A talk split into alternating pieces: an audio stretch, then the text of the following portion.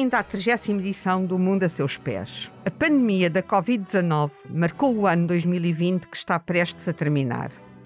Mas os desafios gerados por sucessivos confinamentos vividos por todos os países não terminam com o início do novo ano. Estamos a gravar na segunda-feira, 28 de dezembro, a poucos dias de 2021. Este vai ser o ano em que Portugal assume no primeiro semestre a presidência rotativa do Conselho da União Europeia num momento particularmente difícil da história da Europa.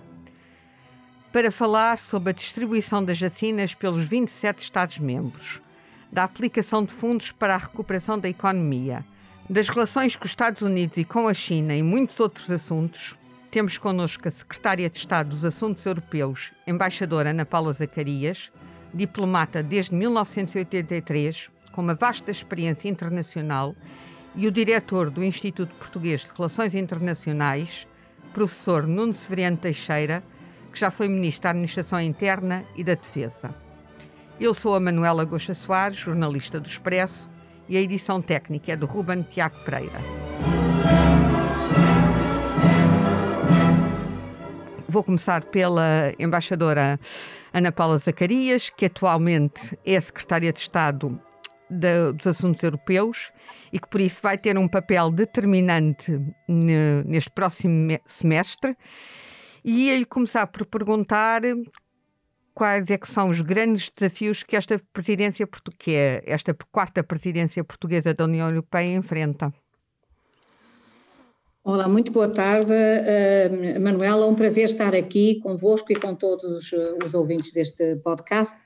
Uh, temos um semestre pela frente bastante cheio, bastante preenchido, agora talvez uh, um pouco mais leve em função da resolução de três grandes dossiês que teriam uma implicação enorme uh, durante a nossa presidência. Felizmente que questões, as questões relativas aos instrumentos financeiros estão resolvidas, temos neste momento uma visão para a Europa, temos um programa de trabalho e temos os instrumentos financeiros que nos permitem alcançar uh,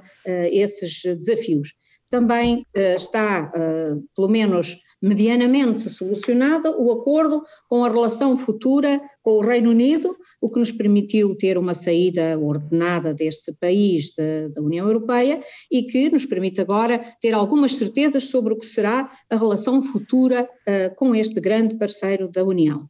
E, finalmente, temos os planos de vacinação eh, em curso, foi descoberta a vacina, foi aprovada a vacina, os planos estão em desenvolvimento e isso é um elemento extremamente importante também para a persecução da nossa presidência. Ou seja, neste momento temos agora que dar continuidade a estes uh, dossiês e trata-se de pôr no terreno muitos destes dossiês que estão em cima da mesa, o que significa que agora é realmente tempo de agir por uma recuperação uh, económica que seja justa, verde e digital. Esse é, aliás, uh, o lema da presidência portuguesa. Esta já é a nossa quarta presidência é diferente das anteriores, porque esta se realiza já num contexto uh, do Tratado de Lisboa, em que a agenda externa Uh, tem condicionantes distintas das presidências anteriores, em que temos um presidente do Conselho Europeu e um alto representante e um Serviço Europeu de Ação Externa, que, com os quais temos que coordenar toda a nossa atuação externa. Temos também um programa do trio que de alguma maneira dimensiona a nossa presidência e uh, lhe dá coerência durante 18 meses entre o que foi alcançado pela, pelos nossos amigos alemães, o que nós conseguiremos e uh, a agenda a desenvolver pela, pela Eslovénia e, ao mesmo tempo, tudo isto se concretiza ainda uh, num quadro em que temos uh, ainda uma pandemia em curso com implicações económicas e financeiras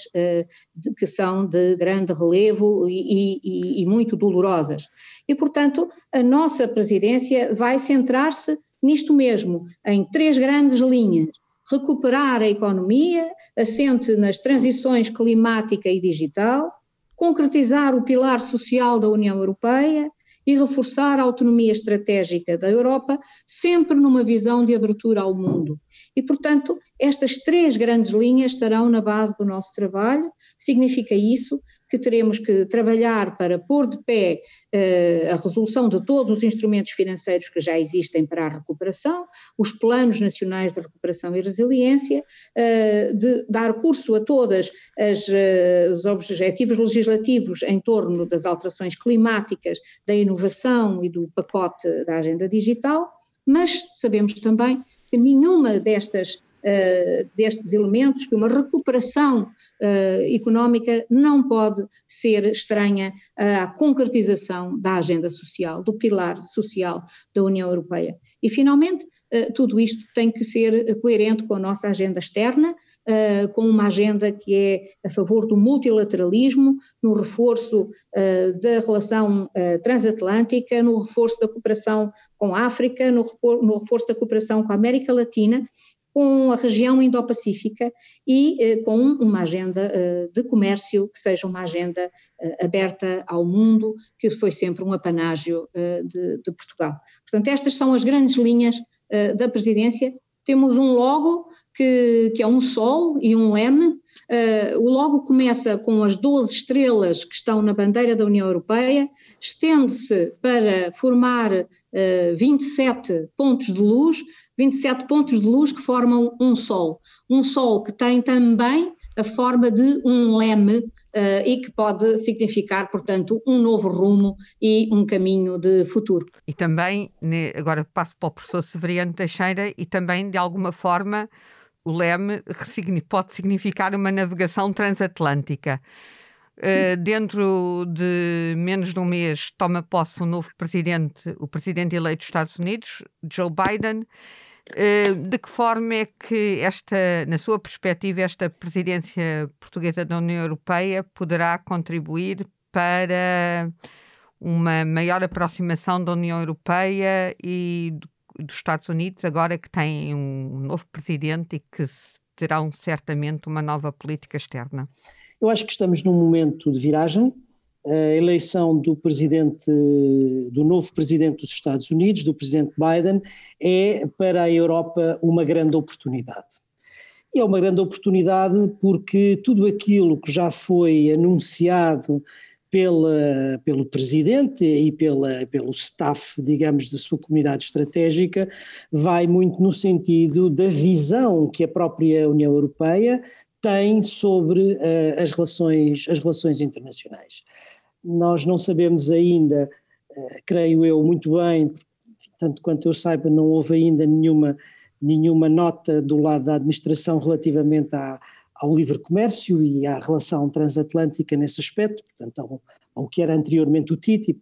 mas temos já algumas certezas que o presidente Biden afirmou com muita clareza. Em primeiro lugar, a credibilização da NATO e a confiança na relação eh, entre os aliados dos dois lados do Atlântico. Isso é muito importante para o futuro da Aliança Atlântica. Por outro lado, eh, a sua, eh, a sua prioridade ao multilateralismo. O presidente Biden já disse que regressaria ao Acordo do Clima. Aliás, a nomeação de John Kerry para essa, essa tarefa é o sinal político da prioridade que a administração Biden dá, eh, digamos, à, à, questão do clima, mas também já disse que em determinadas condições regressaria ao acordo nuclear com o Irão e muitas e certamente algumas das agências das Nações Unidas eh, aproveitando a sua, o seu regresso, o regresso dos Estados Unidos para pressionar a sua reforma. Portanto, a afirmação do multilateralismo que é também um dos princípios fundamentais da União Europeia. E depois a sua afirmação muito clara, muito direta, desde logo, eh, relativamente à democracia e ao seu anúncio das cimeiras da democracia. Tudo isto são boas notícias porque vão no sentido daqueles que são os princípios e os valores da União Europeia e que poderão fazer uma nova era das relações transatlânticas. Onde eu tenho alguma preocupação, devo dizer, não é do lado americano, é do lado europeu, eh, eh, porque não sei se os europeus estarão dispostos para responder desde já positivamente a algumas das questões que a própria administração vai levantar. Em primeiro lugar, por exemplo, eh, o investimento eh, dos europeus na sua própria defesa. Uh, isto era uma coisa que já vinha, enfim, o Presidente Trump disse-o de uma forma pouco elegante, mas isso era uma coisa que já vinha de trás da administração Obama e que seguirá com certeza com a administração Biden, digamos, a, a, a vontade dos europeus atingirem um nível de investimento na sua segurança e na sua defesa no quadro da NATO que não têm, que não têm tido. Estarão os europeus dispostos a dar esse sinal já? Estarão os europeus dispostos a dar o sinal, por exemplo, quando se trata das relações com a Rússia, eh, eh, de terem unidade, firmeza relativamente às sanções a Moscou? E depois uma coisa que me preocupou muito na última semana, que foi o anúncio de um acordo, eh, ao fim da, da possibilidade do acordo entre a União Europeia e a China, o acordo de investimento, que no momento em que estamos pode ser um sinal muito negativo Uh, pelo menos assim poderá ser interpretado pela administração Biden e que não seja, digamos, o bom começo para o início de uma relação transatlântica que eu estou certo que vai ser uma nova fase, mas era preciso que os, que os europeus dessem também esse sinal positivo. Uh, embaixadora Ana Paula Zacarias, creio que muitas destas perguntas e questões levantadas pelo professor Severiano Teixeira não só teremos a resposta durante o, este primeiro semestre da presidência portuguesa da União Europeia, mas quando há pouco referiu o multilateralismo, eh, quer eh, falar-nos um pouco de quais vão ser os eixos centrais dessa ação durante a nossa presidência? Sem dúvida, este é um tema que estará seguramente muito presente, uh, quer pela sua importância a nível da União, quer uh, por este facto que o, Nuno Soriano Teixeira referiu da, da, do retorno uh, da América ao multilateralismo. Isto é extremamente importante porque nós poderemos agora colaborar na agenda do clima, mas também nas agendas da OMS, por exemplo, na ideia de que precisamos de trabalhar em conjunto para falar de saúde pública uh, a nível global, precisamos de trabalhar na reforma da Organização Mundial de Comércio, de onde, uh, os, onde os, que os Estados Unidos uh, tornaram totalmente inoperante e que agora precisa de prosseguir a sua reforma numa área que é fundamental para o nosso futuro e outras áreas como até a própria Organização Internacional das Migrações, enfim, toda, toda a panóplia das uh, agências das Nações Unidas, onde poderemos ter agora um trabalho conjunto de outra dimensão. E isto vai ser uh, extremamente importante para Portugal, aliado a um outro fator que nos parece interessante neste contexto, que é o de fazer este outreach para a Índia também. Chegar à Índia, conversar com a Índia, que é um outro grande parceiro da área multilateral, uh, e que também aqui uh, podermos ter uh, um tipo de aliança para todas as estas, estas áreas, do, do, do clima ao comércio. Por isso, do meu ponto de vista, eu acho que esta questão do acordo com a China pode, pode também não ser assim uh, tão negativa, porque trata-se de um acordo de investimento, é um acordo importante se conseguirmos concluí-lo, e um, também o esforço que a China está a fazer neste momento no quadro da agenda climática pode ter aqui um contributo muito importante para que uh, no futuro existam dossiês positivos uh, para que a Europa possa, de alguma maneira, manter o seu relacionamento muito fluido, por um lado, com os Estados Unidos, por outro lado com a China e uh, também uh, fazendo esta ligação com outros continentes, com o subcontinente uh, asiático, com a América Latina também, se conseguíssemos finalmente terminar esta negociação de há mais de 20 anos com o Mercosul para um acordo comercial. Se conseguimos fazer um acordo comercial com o Reino Unido em menos de um ano, já vai sendo tempo de completar o acordo acordo com o Mercosul, que leva 20 anos na, no forno, para ver se, se conseguimos uh, finalmente uh, finalizá-lo. Portanto, há aqui aspectos de agenda uh, global na qual Portugal seguramente terá o seu papel, mas como eu já disse, em grande articulação com o Presidente do Conselho Europeu e também com o alto representante para não esquecer aqui também um outro dado muito importante, que é o nosso relacionamento com a África que, uh, e com a nossa vizinhança, quer a nossa vizinhança a sul, quer a nossa vizinhança a leste, que serão outros dossiês também uh, importantes neste contexto uh, de uma Europa aberta ao mundo o, quando falou há pouco da relação com a Índia, aliás, está prevista a realização de uma cimeira com a Índia durante a presidência portuguesa. Exatamente, essa, essa, hum, essa cimeira eh, informal de chefe de Estado e de Governo está agendada para o dia 8 de maio eh, no Porto e eh, trata-se agora de fazer uma espécie de roadmap até lá, ver o que é que podemos discutir e debater com a Índia, uma das grandes democracias do mundo,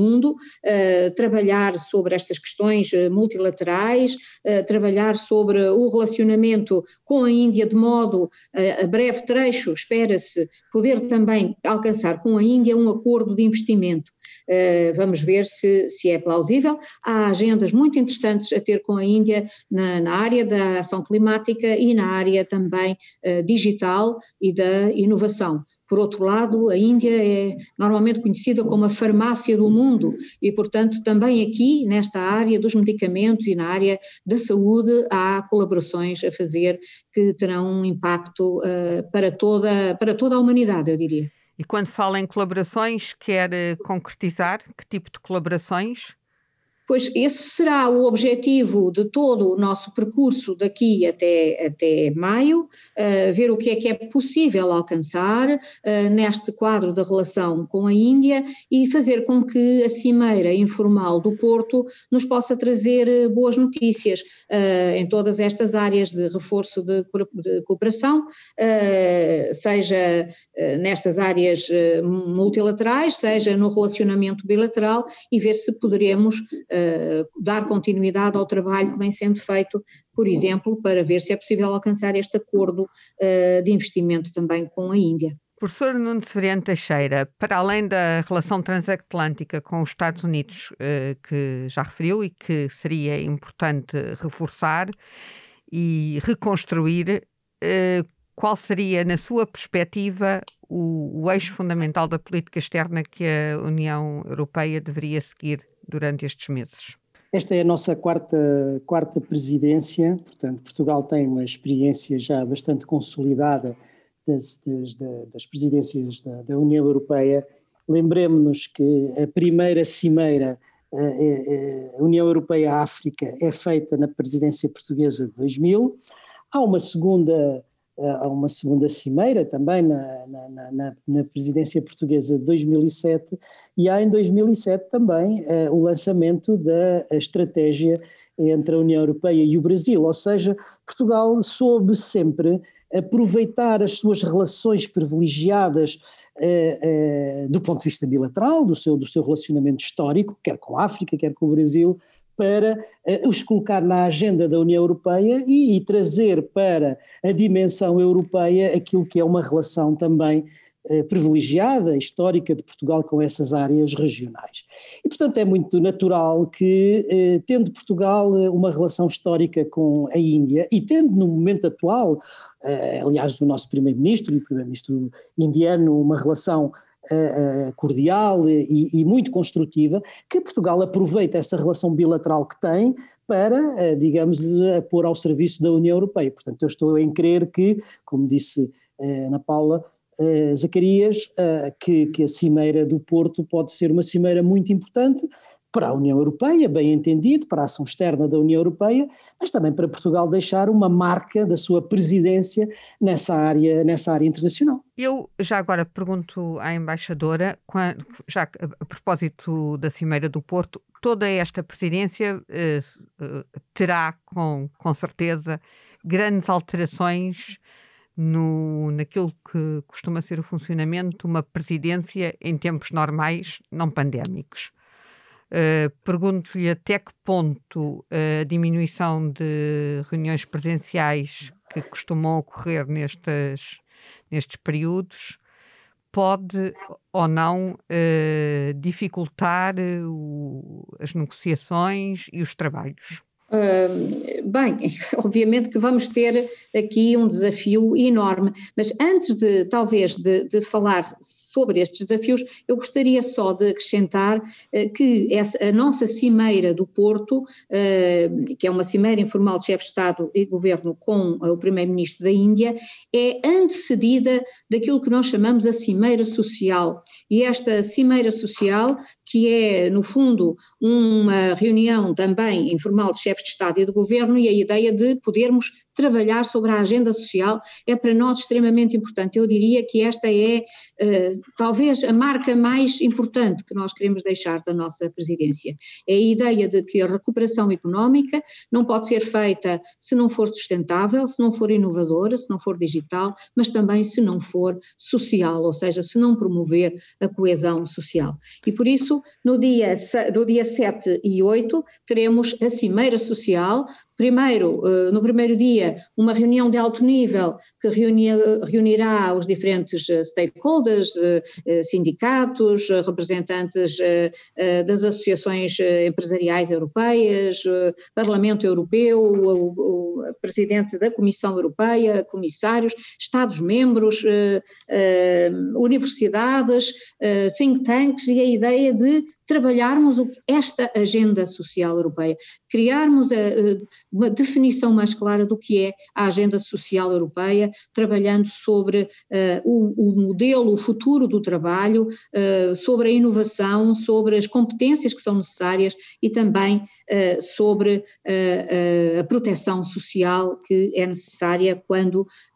não estamos a trabalhar. Uh, e, portanto, essa vai ser uma cimeira também interessante. No dia seguinte, teremos então a reunião de chefes de Estado e de Governo, que eles também irão debater esta questão da economia social de mercado e da importância que ela tem no momento atual como forma de nos ajudar a crescer e a sair da pandemia. E esperaríamos que os chefes de Estado e de Governo pudessem aprovar aquilo que nós chamamos a Declaração do Porto, uh, de alguma maneira endossando os, um plano de ação que ponha no terreno, que torne eficaz o pilar europeu dos direitos sociais. Agora, respondendo à sua pergunta, uh, os desafios, já, os desafios vão ser enormes, porque um, ehm, todas estas reuniões eh, preparatórias e as reuniões, dos, do, seja as reuniões formais do Conselho, seja mesmo as reuniões nos grupos de trabalho, eh, são feitas dentro da sala, em interação pessoal, mas também tem uma parte que é feita cá fora da sala, que é feita no corredor,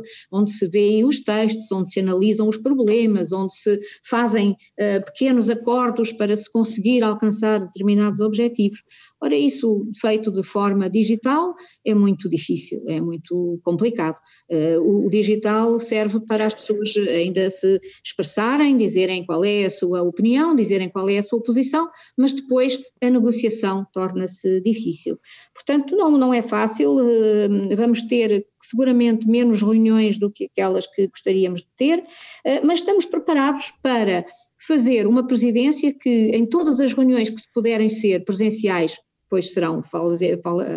faremos com que elas uh, se concretizem de forma presencial. Acho que talvez antes de finais de fevereiro isso seja difícil, Uh, depois eh, estamos preparados para que as reuniões possam também ser virtuais e ser virtuais com muita qualidade, de maneira a que não haja problemas com a interpretação. Imagino que é as últimas reuniões que tivemos com a interpretação para as 23 línguas da União, tudo isto num formato virtual é, é, é extremamente complicado e esperamos que as que fizermos a partir daqui, a partir de Portugal, a partir de, de, do nosso, da nossa sede no Centro Cultural de Belém, uh, possamos ter a qualidade técnica que se exige hoje já a uma presidência com estes, com estes aspectos. Uh, não vai ser fácil, até porque as presidências portuguesas são muitas vezes apreciadas uh, por esse calor humano que nós gostamos de dar ao nosso relacionamento com os nossos parceiros, eh, até pela gastronomia.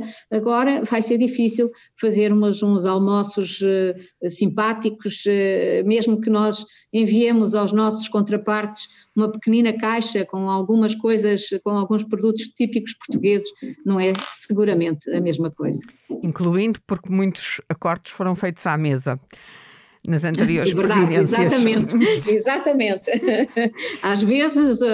um, uma boa refeição uh, com um bom vinho ajuda a resolver muita coisa. Há duas grandes expectativas da opinião pública em relação à presidência portuguesa. Tem a ver com todo o plano de distribuição de vacinas e a forma como elas efetivamente vão chegar aos cidadãos, porque se houver algum, qualquer falha no, na programação da aquisição de vacinas, a presidência portuguesa, de alguma forma, pode ser beliscada por esse ónus. E depois a outra questão tem a ver com um desemprego enorme em muitos países da Europa que foi acelerado pela pandemia. Que tipo de respostas é que podem ser efetivamente acionadas para dar resposta à questão do emprego ou da falta dele neste momento? Bem, em relação à questão das vacinas, eu acho que uh, tem, tem toda a razão quando diz que este vai ser um elemento fundamental. É óbvio que este trabalho uh, tem sido feito pela Comissão Europeia, mas em estreita colaboração com os Estados-membros e realizaram-se muitas reuniões uh, virtuais do Conselho Europeu. No fundo, agora estamos a ter um Conselho Europeu por mês para discutir a pandemia e vai ser muito importante não só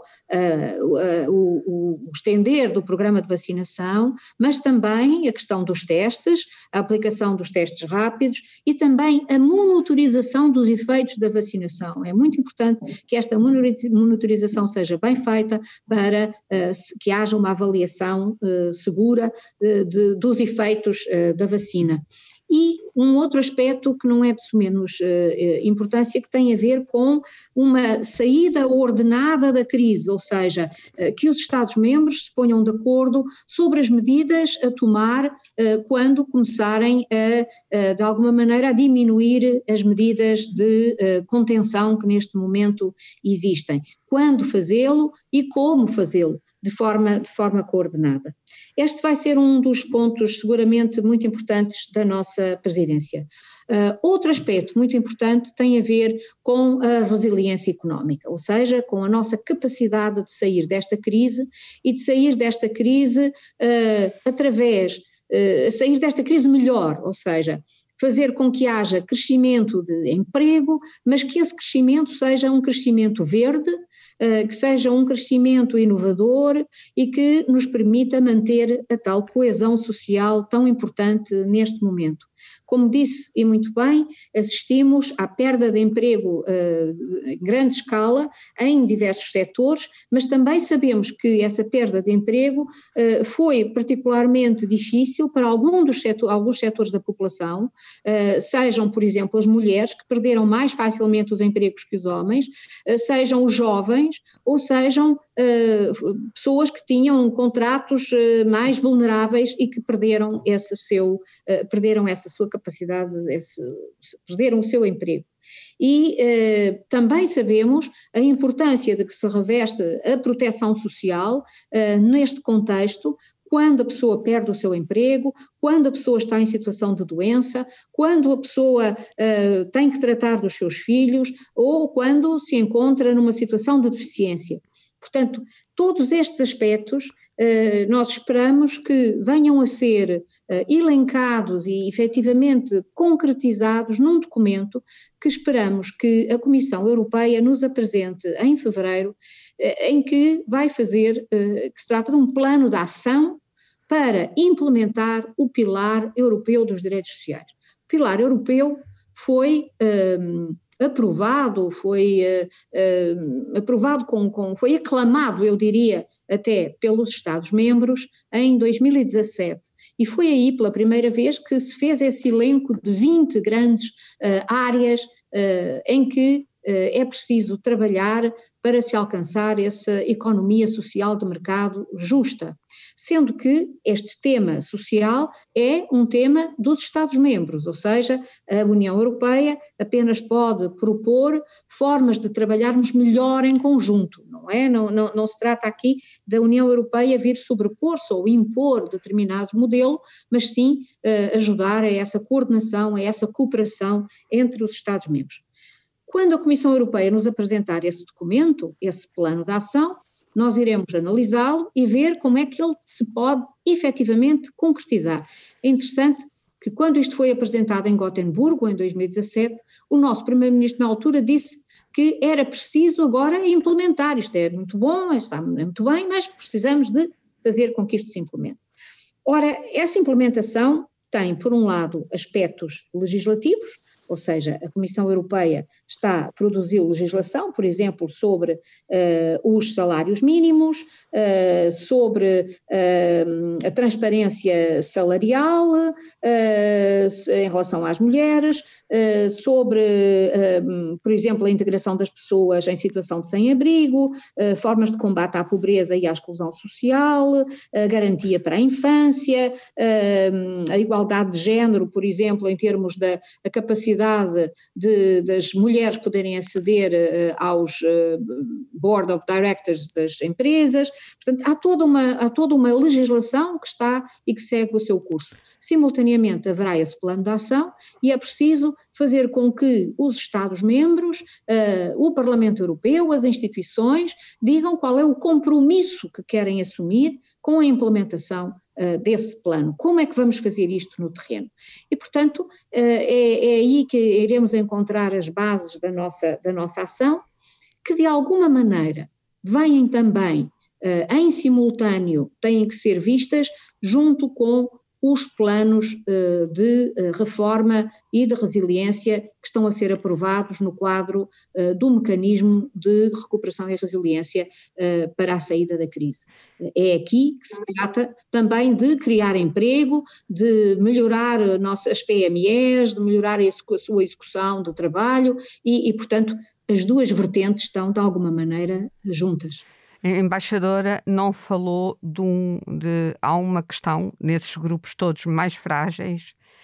que falta mencionar que, que eu gostaria que comentasse, que é a questão dos migrantes. Sem dúvida. Bem, temos, eu diria que temos aqui vários grupos que merecem uma atenção redobrada. Temos, por exemplo, o grupo dos nossos mais velhos, o grupo das pessoas que uh, foi particularmente afetada uh, por esta pandemia, pelas questões de saúde pública, uh, que ficou perfeitamente isolado e temos que rever por exemplo, estas questões do cuidado de longa duração.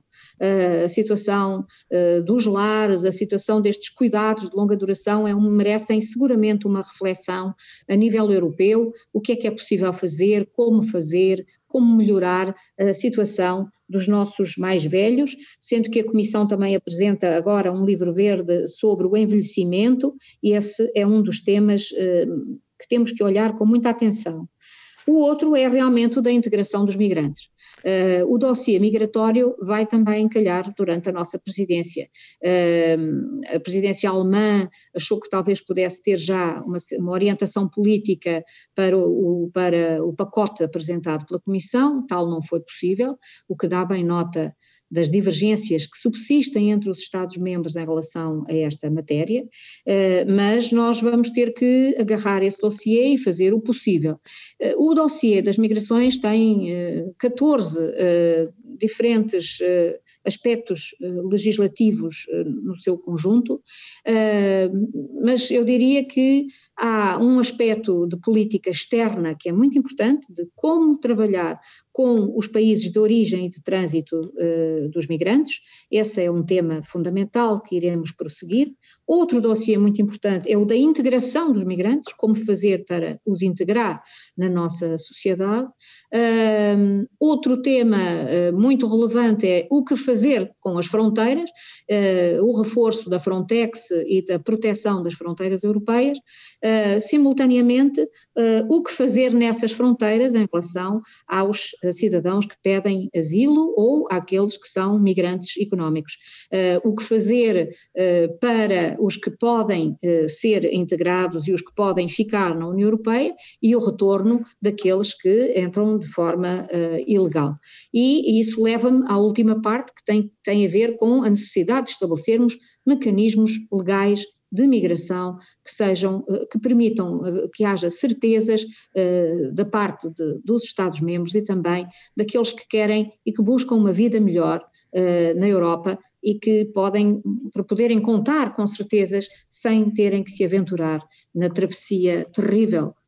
do Mediterrâneo que já ceifou tantos milhares de vidas. E, e, portanto, temos que fazer um esforço para que este dossiê vá para a frente. Sabemos que não é fácil, não vai ser fácil, as divisões entre os Estados-membros são muito grandes ainda, mas é um dossiê que vai seguramente merecer uh, muito da nossa atenção e exigir muito trabalho do nosso lado. Até porque a Europa precisa de migrantes para combater o déficit de natalidade mas também há uma outra questão em relação aos migrantes que talvez eh, pergunte se a presidência portuguesa vai abordar o tema ou não. Nós tivemos recentemente um caso em Portugal, uh, há uns meses, uh, no início do estado de emergência, uh, que foi aquele, o caso do cidadão ucraniano que acabou por, que faleceu na sequência de agressões no, do, decorrentes de um interrogatório de uma força hum, policial no aeroporto de Lisboa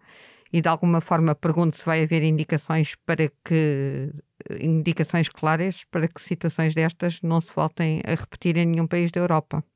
É a pergunta que eu deixo.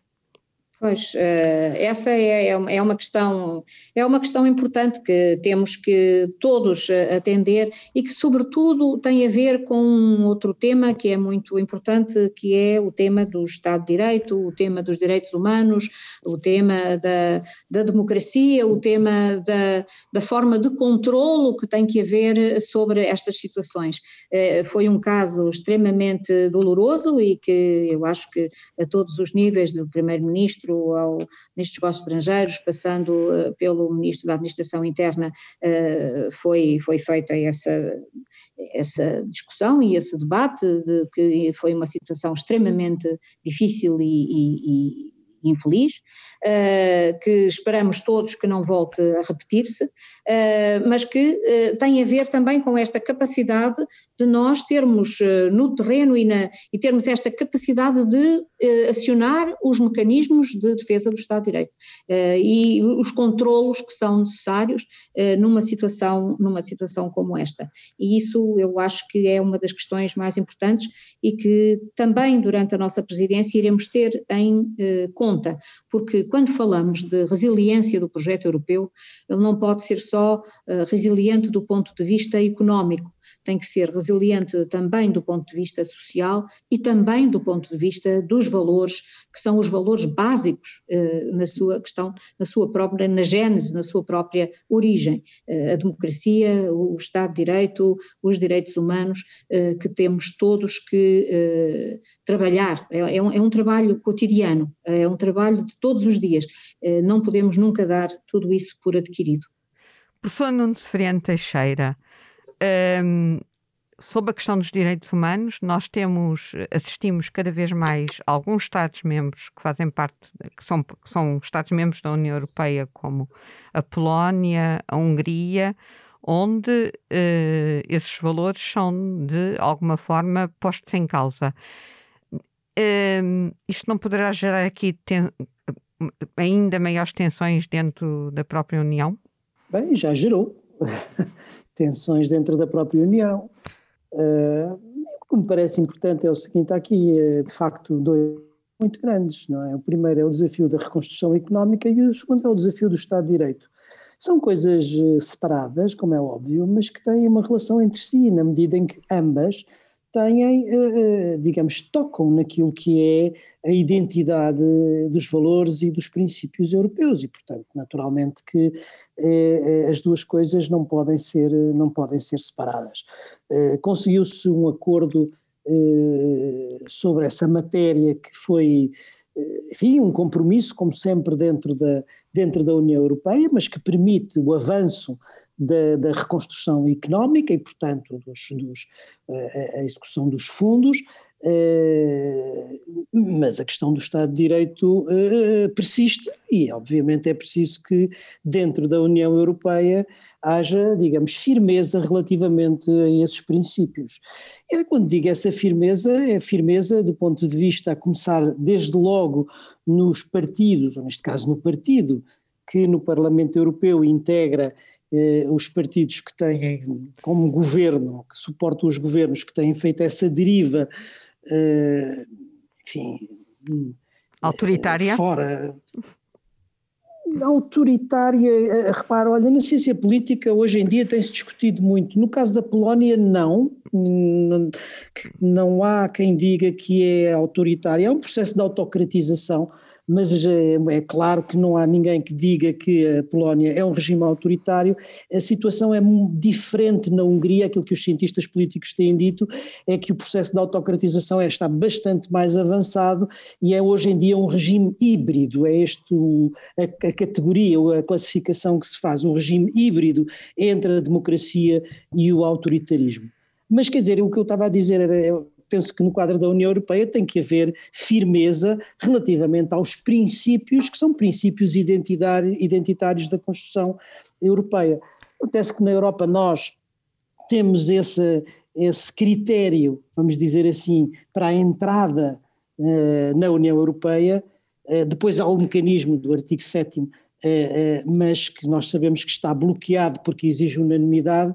Portanto, há que encontrar um mecanismo para monitorizar e, de certa maneira, evitar que haja derivas iliberais no quadro da União Europeia. Lembre-se, por exemplo, quando Portugal eh, entrou para a União Europeia, uma das condições que foi colocada foi justamente que fosse um Estado democrático de pleno direito. Na altura, por exemplo, existia o Conselho da Revolução, que era não eleito, era um corpo não eletivo que estava na Constituição, e foi preciso fazer a revisão da Constituição, ou a, a revisão da Constituição em 1982, para que ficassem criadas todas as condições políticas para Portugal fosse fosse integrado na União Europeia. Exatamente. E isso passou-se com Portugal como se passou com outros países. Portanto, nada, eh, nada indica que não devam usar os mesmos critérios para os seus, para os seus Estados-membros. Agora, sabemos que é uma situação difícil, sabemos que é uma, uma situação complexa, mas tem que haver neste, neste aspecto firmeza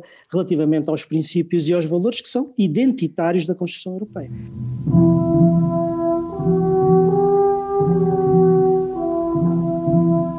Para terminar esta trigésima edição do Mundo a Seus Pés, que já vai longa, eu pergunto aos nossos dois convidados, começando pela embaixadora Ana Paula Zacarias, eh, em que sítio gostariam de estar agora?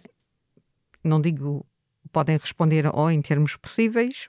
ou seja, de acordo com as restrições pandémicas, ou também a pergunta está em aberto para responderem em termos ideais onde de facto gostariam de estar neste momento ou nos próximos dias.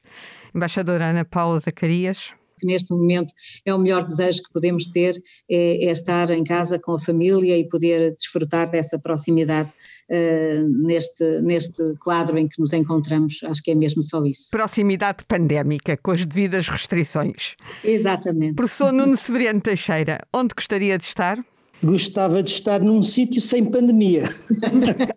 Eh, de preferência, de preferência com sol e com mar ao fundo para regressar ao logotipo da presidência europeia. E, de e preferência... desejando os maiores sucessos, os maiores sucessos à, à, à, senhora secretária de Estado, a embaixadora Ana Paula Zacarias, porque os sucessos dela serão os sucessos de Portugal. Muito obrigada. Eu agradeço imenso a vossa participação nesta última edição de O Mundo a Seus Pés e, em nome do Expresso, desejo aos dois convidados um ótimo 2021.